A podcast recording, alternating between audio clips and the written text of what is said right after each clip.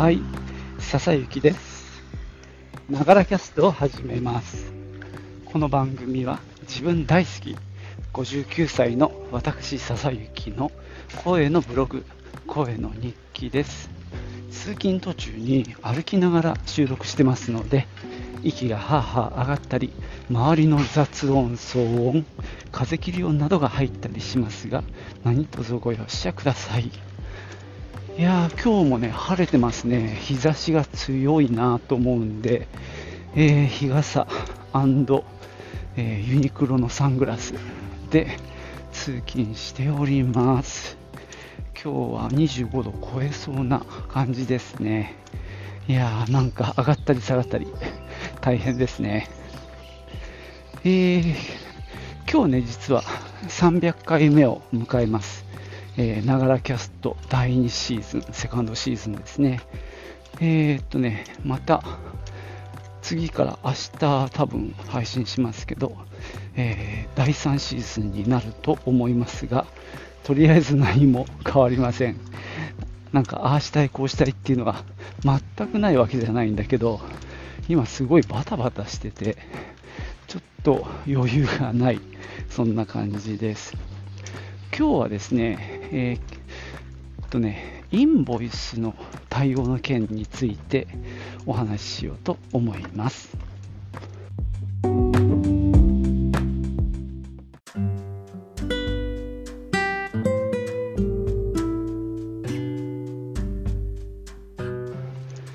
えーっとね、今週火曜日か、出社したらですね、まあ、うちで使ってる基幹ソフト、えー、大臣っていうんですけども、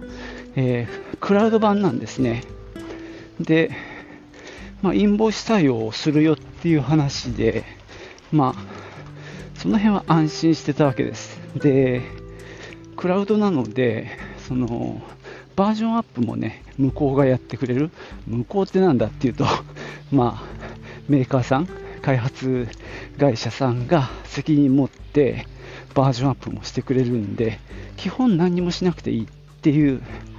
風に、まあ、高をくくっていたわけですけども、まあ、秋からね、それが始まる、10月からね。で、まだ別に安心しきってたんですが、火曜日に出社したら、その他のスタッフがそのデータコンバートするしますかみたいなあのポップアップが出て、これどうしたらいいですかねっていう話で、いきなりですね、その日はその対応から入ることになりました。まあ、結局それややらないと業務が全くできないっていう状態だったんですね。で、まあちょっとね、そのインボイスの件とは全然わかんなくて最初は。とりあえずサポートに、まあ、電話するんだけど、ここがね、本当、まあ、悪口になっちゃうんだけど、全然繋がんない。いつもそうなんだけど、本当ね、もう、あの、なんだろう、待ち受けの音楽みたいなのが流れてから、もう20分、30分って平気なのね。でも全然つながりないんですよ。で、ちょっとね、あの、もしかしたらバージョンアップの関係かなと思ってメールを見てみました。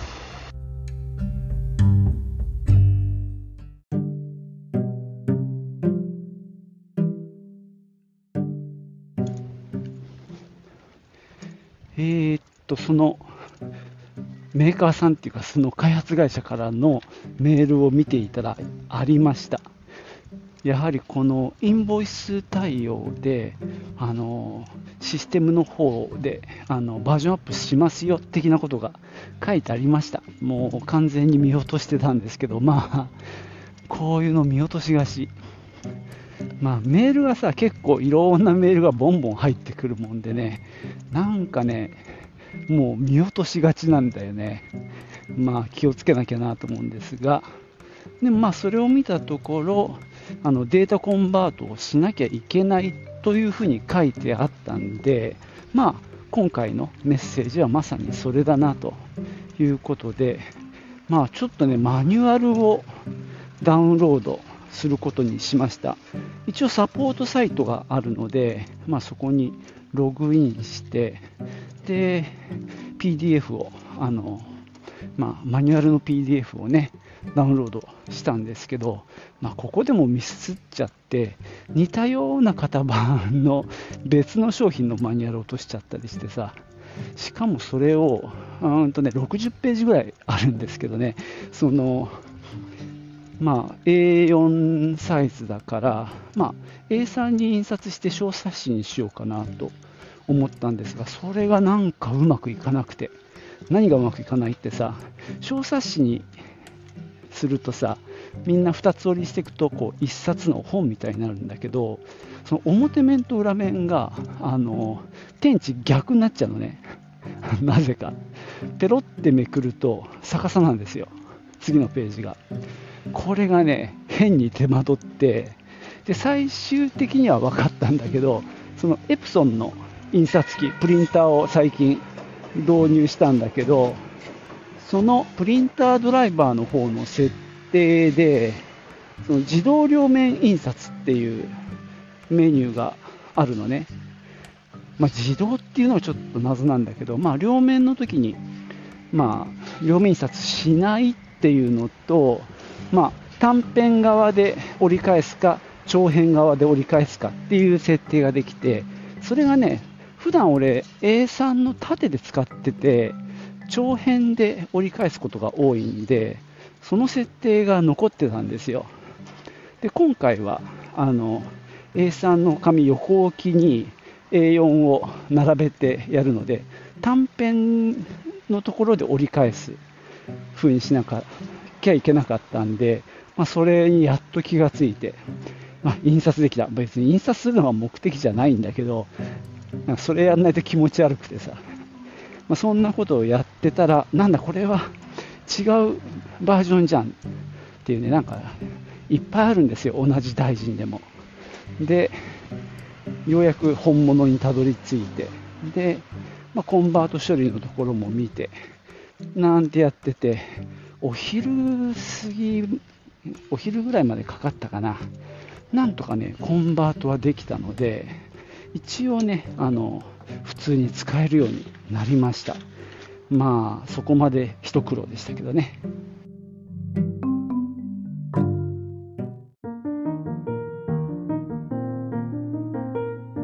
で、その後ですね、またちょっとトラブっていて、2つやったな、その日。1つはね、あのー、まあ、ネットの注文を、あのー、顧客の情報と注文情報に分けてそれをまあ大臣にデータを受け入れるんですよ。ところがねその受け入れがエラーが出ちゃうっていう話になって一体これは何だということでちょっとまたそこでね若干軽くパニックになりましてまあ平たく言うとその顧客なり、あの仕入れ先なり、まあ、そういった、まあ、マスターデータにあの新しい項目が付け加わるんですよね。それが例えばその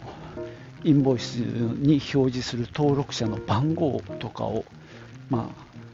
あ、が、まあ、加わったというか、だから、ぶっちゃけ今まで1つの顧客に対して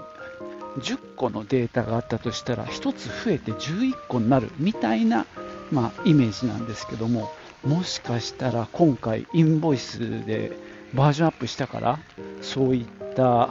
ズレが起きちゃったんじゃないかななんていうことになるとですねそのデータをさきれいにするためのプログラムっていうのを、まあ、社内であの作ってるんですね。そうすると、それを直さなきゃいけないとなると若干めんどくさいなと、まあ思ったりもしたわけです。で、ちょっと調べていって、で、実際そのデータ受け入れの画面なんかに行って、あの、チェックしたら、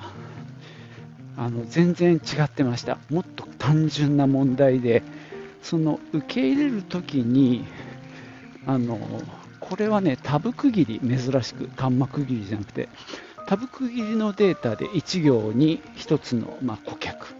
次の行に2つ目の顧客みたいな感じのデータなんですけどその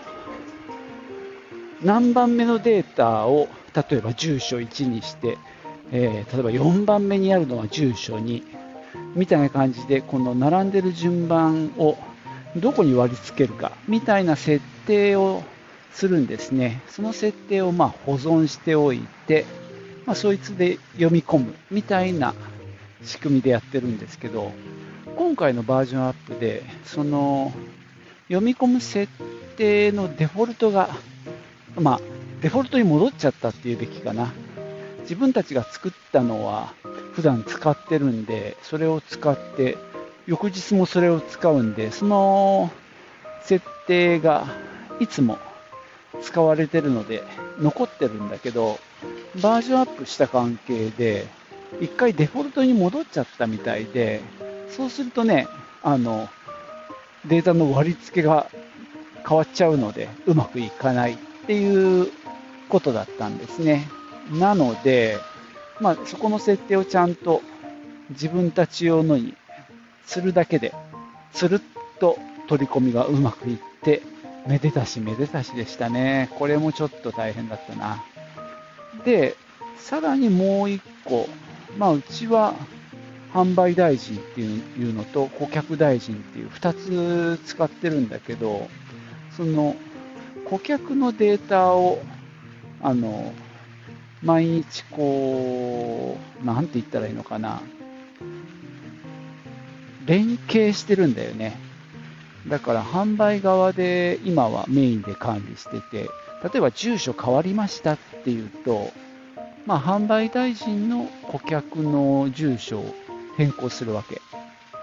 で、同じことを顧客大臣でもやんなきゃいけないんだけど、2度入力するのは間違いのもとなので、販売大臣で入れたデータを顧客に流すというか、そんな感じでね、あの、やってるんですよ。そしたら、普段それをやってるんだけど、それがうまくいかないっていう エラーが出るっていう感じになっちゃって、それはね、結局、その1日目は解決しなかったんだよな。で、翌日か、翌日、またマニュアルを必死になって読んでいって、で、まあ、そのマニュアルも見にくいのよ。あの、さっきも言ったかもしれないけど、一つのマニュアルにいろんなバージョンの大臣の話が載ってて、我々はクラウドなので、バージョンアップは終わってんだよね。でも、そのマニュアルはあのローカルにインストールしてるバージョン、バージョンっていうか、なんだろう、商品が何タイプもあるんだよね、同じ販売大臣でも。だからそういう違うタイプの人たち向けにも書かれているので、インストールの話なんかも書いてあるわけ。まあ、我々は関係ないんだけど、まあ、そんな風になってて、マニュアルそのものも、こう、なんだろう、枝分かれしてるっていうのかな。ここは読まなくてもいいみたいなものもいっぱい書かれているので、まあ、その中から関係するところをこう読み取っていくっていうね。まあ、そのぐらいやれよって話かもしれないけど、めんどくさいよね。なかなかそれを一生懸命読み解いて、ようやくね、あ、これをやればいいんだということが分かったので、まあ、それを本当にそれも簡単な処理で、なんかボタン1つ押したらあっという間に終わるような処理だったんで、それをやったらうまくいきました。なので、まあ、最初に起こったいくつかの問題は、なんとか解決しましたね。で、2日目はまた2日目で別の問題が起こって、やっぱりね、あのデータ取り込みで、入金伝票かな、なんかそれを取り込むときに、やっぱりね、エラーになっちゃうんですよ。で、これもさっきと同じで、その、取り込みの設定がデフォルトに戻ってたんですよね。なので、そこのところの設定を自分たち用に作ったやつにしたら、これも一発でうまくいきました。なので、まあ、今回、実は今日もね、その問題発生してたんですよ。あの、今度は商品の取り込み、商品マスターを外部から取り込む時の設定も、やっぱり、あの、リセットされてたので、それに気づかずにやっちゃったんだよね。それでね、あの、それもすぐ気がついたんで、なんとかなりましたけどね。まあ、なんか、3人それぞれ同じことを間違えてました。